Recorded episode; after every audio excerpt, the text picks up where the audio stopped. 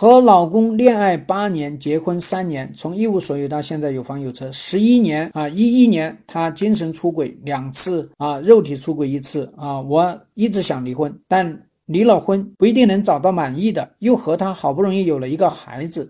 以前感情不错，现在和他一股怒气，难以接受他，怎么做到？从内心原谅他，他有多次出轨，有原谅的必要吗？首先呢，按照挽救婚姻的五个标准呢，这个婚姻就没有必要离，你离什么鬼婚呢？没有必要离，好吧？那第二呢，不需要从内心的去原谅这个人，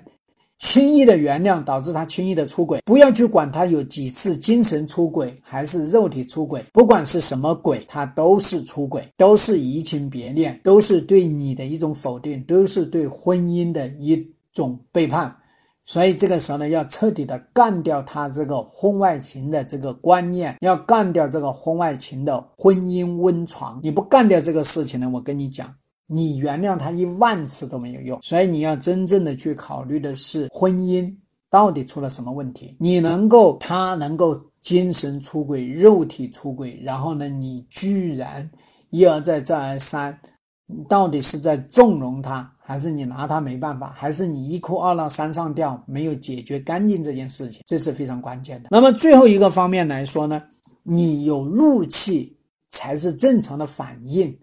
你应该怒得更凶一点，